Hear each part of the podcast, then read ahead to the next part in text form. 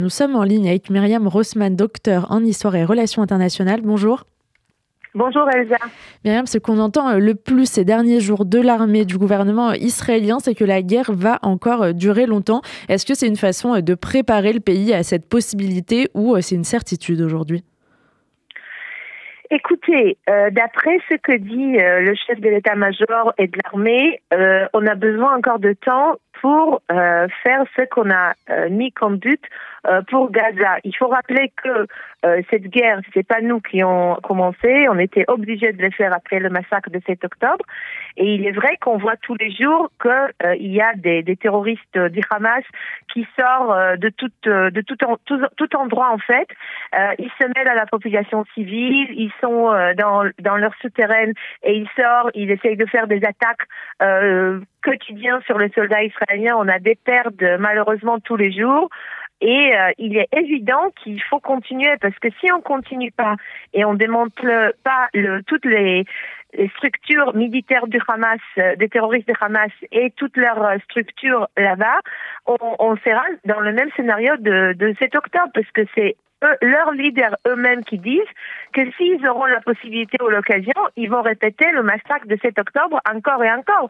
Donc, euh, on peut pas ne pas finir entre guillemets finir, je sais pas si le mot, terminer euh, ce qu'on a commencé à faire, parce que sinon on n'aura pas les, les gens du Sud, ils vont pas revenir chez eux, ils pourront pas vivre en, en paix, et c'est une menace sur tout le pays en fait.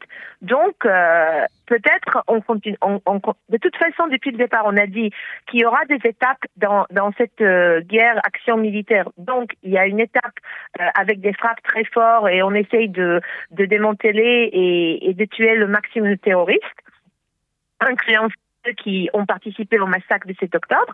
Et après, il faudra encore euh, de, de, travail de longues de longues journées, mois, euh, semaines. Euh, je vous rappelle que quand on a fait euh, l'action euh, dans dans le Judée-Samarie dans, dans les années 2000, aussi pareil, ça a pris de temps. Il y a le premier pas qui est très fort avec tout ce qu'on voit maintenant, et après il faudra continuer pour arriver à, à, à éliminer cette menace des terroristes de Hamas de porte d'Israël. Aujourd'hui, c'est la pensée euh, militaire qui est privilégiée euh, cette opération euh, à Gaza parce que les discussions diplomatiques, ça marche pas, c'est plus envisageable pour l'instant. Écoutez, là, c'est encore aussi fragile parce qu'il ne faut pas oublier qu'on a 129 otages à Gaza et euh, on n'arrive pas à le faire sortir. On a eu, on a vu le drame d'il y a une dizaine de jours que malheureusement trois otages étaient tués euh, par erreur parce qu'ils ont été pris comme euh, terroristes. Maintenant, on a tout fait pour qu'un tel scénario se répète pas.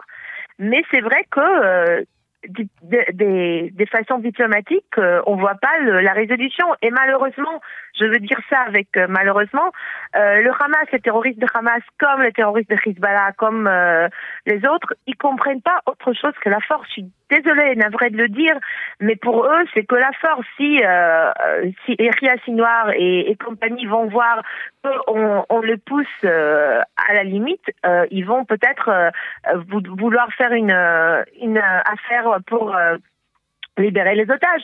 Mais regardez ce qu'ils demandent. Nous, on veut bien faire une trêve, euh, cette fois comme on a fait euh, la première fois pour libérer nos otages et après continuer les actions militaires. Mais eux, ce qu'ils veulent, ce qu'ils voulaient aussi euh, au départ, c'est arrêter complètement euh, cette, cette guerre et arrêter les actions militaires euh, d'Israël parce qu'ils sont dans, dans leur rêve trip qui vont reconstruire toute leur organisation terroriste.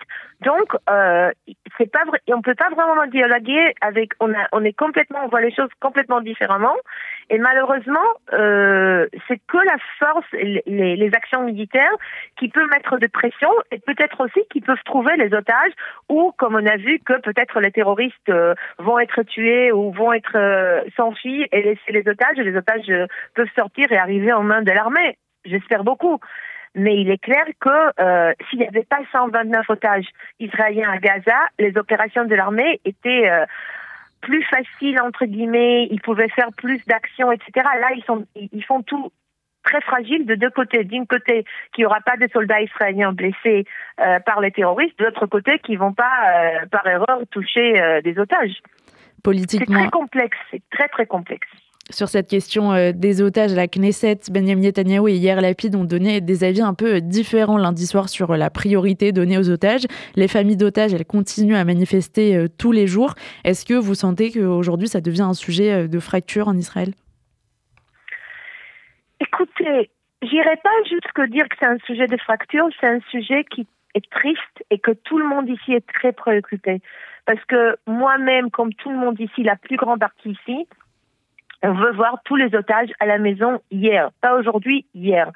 Mais est-ce que c'est faisable? Est-ce que vraiment, je sais, je n'ai pas des solutions et je pense que personne ici n'a pas de solutions. On veut tous voir les otages, euh, mais on ne sait pas vraiment. Euh, d'une côté, il y a ceux qui disent que la, la, la pression militaire va forcer euh, Sinoir euh, de faire une affaire, un accord, peut-être. Il y aura ceux qui disent peut-être que l'armée va trouver encore des otages. Mais c'est triste parce que malheureusement, beaucoup des otages qu'on a trouvés dernièrement, c'est des otages morts. C'est triste de le dire, ça me fait mal au cœur. Et je veux pas, que, je, je souhaite que tous les 129 euh, rentrent euh, sains et saufs. Mais c'est très complexe parce que on, on, on dialogue on ne dialogue pas. On a des terroristes, on a une organisation terroriste euh, Hamas qui est pire que l'État islamique ISIS en face de nous. On n'a pas vraiment, on ne dialogue pas avec eux. Il y a le Qatar, il y a l'Égypte, il y a les, les, intermédiaires, les États-Unis, etc. Mais il n'y a pas vraiment en face de nous quelqu'un euh, sérieux ou avec avec un, une pensée euh, comme nous qui ont, avec qui on peut dialoguer. Maintenant, je veux dire que depuis trois mois, la la solidarité dans la société israélienne, elle existe toujours. Bien évidemment que les familles d'otages désespèrent. Et je peux comprendre. Depuis presque trois mois, leurs chers sont là-bas. Ils savent pas dans quel état. Euh, il y a beaucoup de, de gens, de gens âgés qui n'ont pas leurs médicaments. Il y a encore la famille Bibas avec un bébé de 11 mois qu'on sait pas, on connaît pas leur sort. Il y a tous les, jeunes femmes qui sont là, qu'on attend diverses euh, versions, surtout ce qui se passe euh, sur tout ce qu'elles vont subir euh, par rapport aux otages qui sont sortis, euh, c'est dramatique. Mais euh, je pense que je sais que la grande partie, presque toute la, la, société israélienne, tout Israël, est derrière les familles des otages et veulent voir les otages à la maison. Maintenant, est-ce qu'il y a divergence euh, de quelle façon entre Lapid, euh, Benjamin Netanyahu, Benny Gantz, euh, Eisenkot Oui, j'imagine, on, on, les écoute, on ne sait pas tout ce qui se passe dans les cabinets et dans les discussions qui sont fermées, mais on voit leurs divergences. C'est pas des divergences d'hier, c'est des divergences qui existent, des opinions et, et qui est depuis le départ. Quelle est la priorité? La priorité sont les otages ou la priorité c'est action militaire, démanteler le, le Hamas, etc. Mais ces deux choses sont liées à l'autre on peut pas les, ils sont liés parce que soit il y aura la pression sur le Hamas et ils vont faire un, ils vont être acceptés à notre trêve, faire libérer les otages, soit par la pression on va arriver aux otages. Mais c'est deux choses qui sont liées ensemble. Il y a évidemment euh, la menace du Hamas qui continue à peser sur Israël. Et il y a aussi la menace euh, iranienne. Est-ce que en ce moment en Israël, c'est un vrai sujet euh, de préoccupation ou pas dans le cas Écoutez, l'Iran est derrière tout ça parce que Hamas et proxy d'Iran, Hezbollah qui nous euh, attaque euh, depuis 80 jours sur la frontière nord, c'est un proxy d'Iran. Les Houthis qui attaquent dans la mer euh, Rouge et à Eilat, etc., c'est des proxys d'Iran. Donc, Iran, c'est une menace qui existe tout le temps. C'est pas le main, Iran met pas ses mains au fait, mais là, envoie ses proxys pour faire des activités. Donc, l'Iran est dans le tableau. Euh, et c'est clair que euh, Hezbollah écoute l'Iran, les Houthis écoutent l'Iran, c'est l'Iran qui leur donne l'armement, c'est l'Iran qui leur donne l'argent, c'est l'Iran qui leur dit euh, leur demande des actions, etc. L'Iran est derrière tout ça. Ce qui inquiétante plus, c'est qu'on a attendu le dernier jour de de l'agence de qui s'occupe de de armement atomique qui en fait euh, Iran dans a réussi de enrichir uranium elle est beaucoup plus proche d'une bombe atomique qu'avant. Et là, ça m'amène à ouvrir une parenthèse et me demander est-ce que cette euh, massacre de 7 octobre et toutes ces actions après et les actions de Hezbollah, est-ce que c'est pas un fumé que l'Iran euh, a voulu mettre pour lui permettre de continuer son enrichissement d'uranium afin d'arriver à une bombe atomique sans avoir la pression de, pays du monde parce que le monde est occupé avec euh, la guerre à Gaza et d'humanitaire et ce qui se passe dans le nord d'Israël, etc. Donc, euh, Iran est, est présente derrière le rideau tout le temps. Israël, pour finir, a décidé de ne plus attribuer systématiquement de visas aux employés de l'ONU. Est-ce que à chaque guerre, les tensions entre Israël et l'ONU s'accentuent ou là, vous diriez que c'est particulier depuis le 7 octobre?